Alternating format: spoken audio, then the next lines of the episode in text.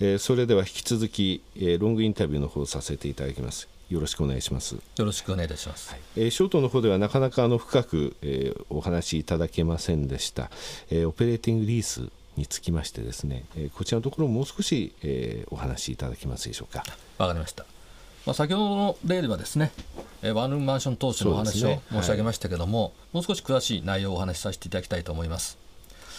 えー、当社の場合ですね、えー、よくあのリース会社と勘違いされる方もいらっしゃいますけども、まあ、当社はリース会社ではなくてですねあくまでもリースに関わる、えー、投資のアレンジメントを行っておりましてそのアレンジメントを行うことによりまして手数料を稼ぐという会社でございます、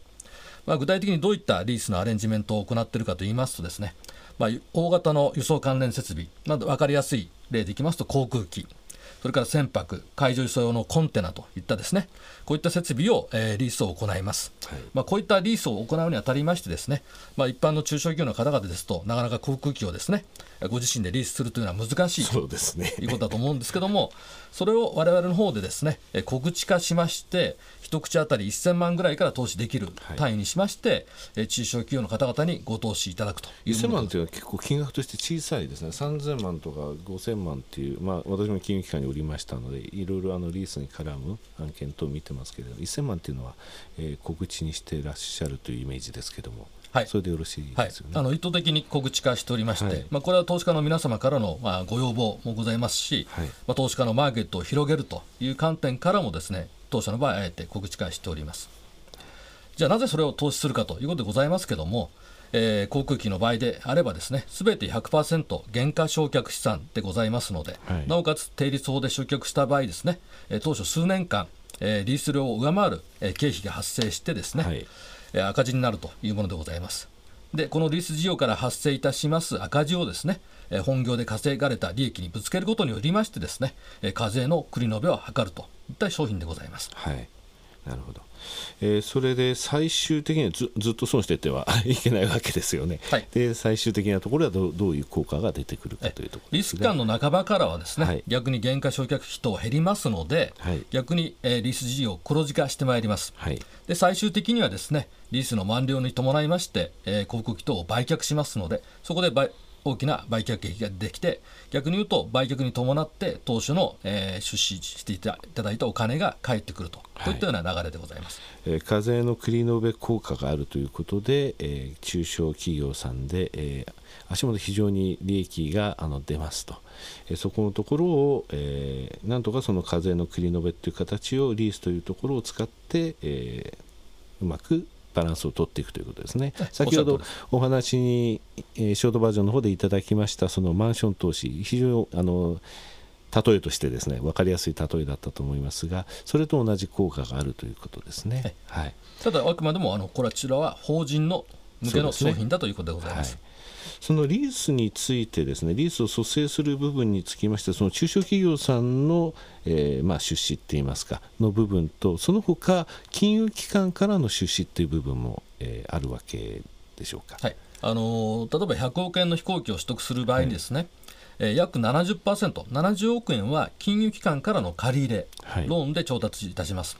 残り30%の部分をですね中小企業の方々に拠出していただくというものでございます。はいこの70%の部分につきましては、えー、御社リースを蘇生するわけではないんですが、御社は東証一部にあの、えー、市場買いしたことによる、えー、信用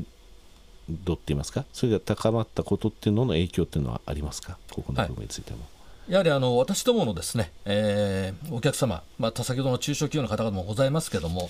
リースの物件の借り手という観点からしますと、全世界のですね、えー、海運会社、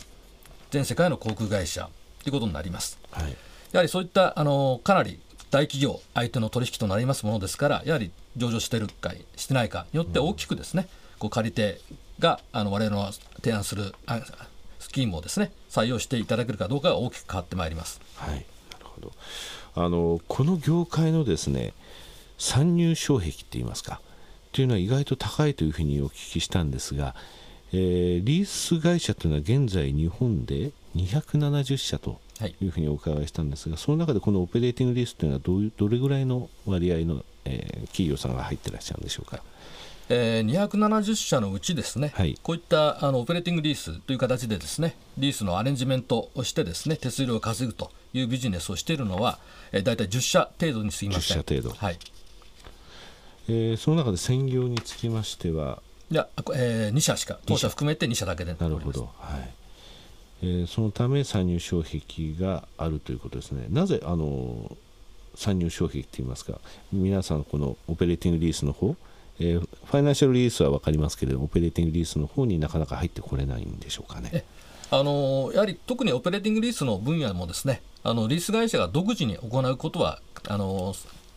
最近非常に増えております。はいただ我々の場合ですねそのオペレーティングリースを我々で行うだけじゃなしにですねいわゆる投資家からの資金を持って投資家のためにアレンジするというものでございますから冒頭申し上げましたように我々はリース会社じゃございませんでリースのアレンジメントをして手数料をいただくという会社でございまして、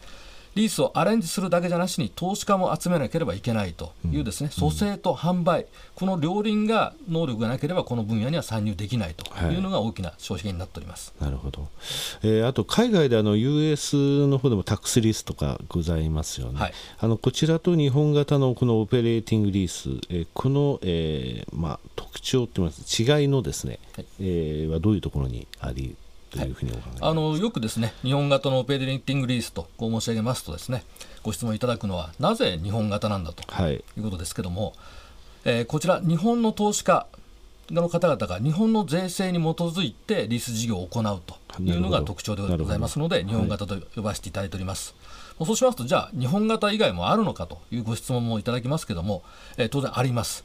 例えばイギリスであれば UK タックスリースフランスであればフレンチリースであるとかアメリカであれば US タックスリースというものがございます、じゃあどの辺が違うかということを簡単にご説明させていただきますとですね例えばアメリカの場合でいけばですね、えー投資家と呼ばれる会社がですね本当に大企業になります。はい。はい。で日本の場合は先ほどから申し上げておりますように中小企業の方々になります。はいで例えば分かりやすい例で申し上げますとですね例えばアメリカの代表的な年金基金であるカルカルパースはい。有名でございますけれども、こちらの要求するリターンとですね、はい。やはり低金利のこの日本の中のリターンですね、これ大きく違います。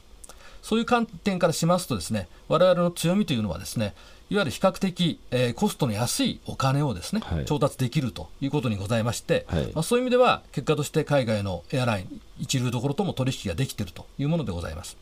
なるほど。カルパスは教職員の、えー年金組合ということですのでえー当然そこの部分の求めるリターンは花から高いということですね、なるほど、はい、日本の場合は、えー繰り延べ効果というものを、えー重視した、えー投資家が多いということなんですね、はい。えー御社あのエアフランスとかルフトハンザ、えーこういった大きい、えー航空会社といいますか世界的に有名な会社とも取引をもう行われているというふうにお聞きしましたけれども。はい、おかげさまであのままさしくあの上場効果の一つだと思いますけどもはい。はい。上場す上場することによりましてそういった、えー世界の一流の航空会社とも取引が、あのー今お話しいただきました2社以外にも着実に進んでおります。はい。えー今日はいろいろとお話をお伺いしましたけれどもこれからもですね、えー御社のこれからのなんて言いますかねあ他の分野に、えーどういうふうに進出していくかとかですね。またこのオペレーティングリースの部分のその、えー拡大でもちょっと目が離せませんので、えまたですね、えこの番組の方にお越しいただいてまだまだ高収益体質を守ってますっていうところをですね、えー見せていただきたいと思いますのでまた個人向けにもですね非常にあのこうやってご説明いただきますと理解深まると思いますので、えーぜひまた番組の方にお越しいただければと思います、えー本日はあの、えー長いことお付き合いいただきましてありがとうございましたどうもありがとうございました。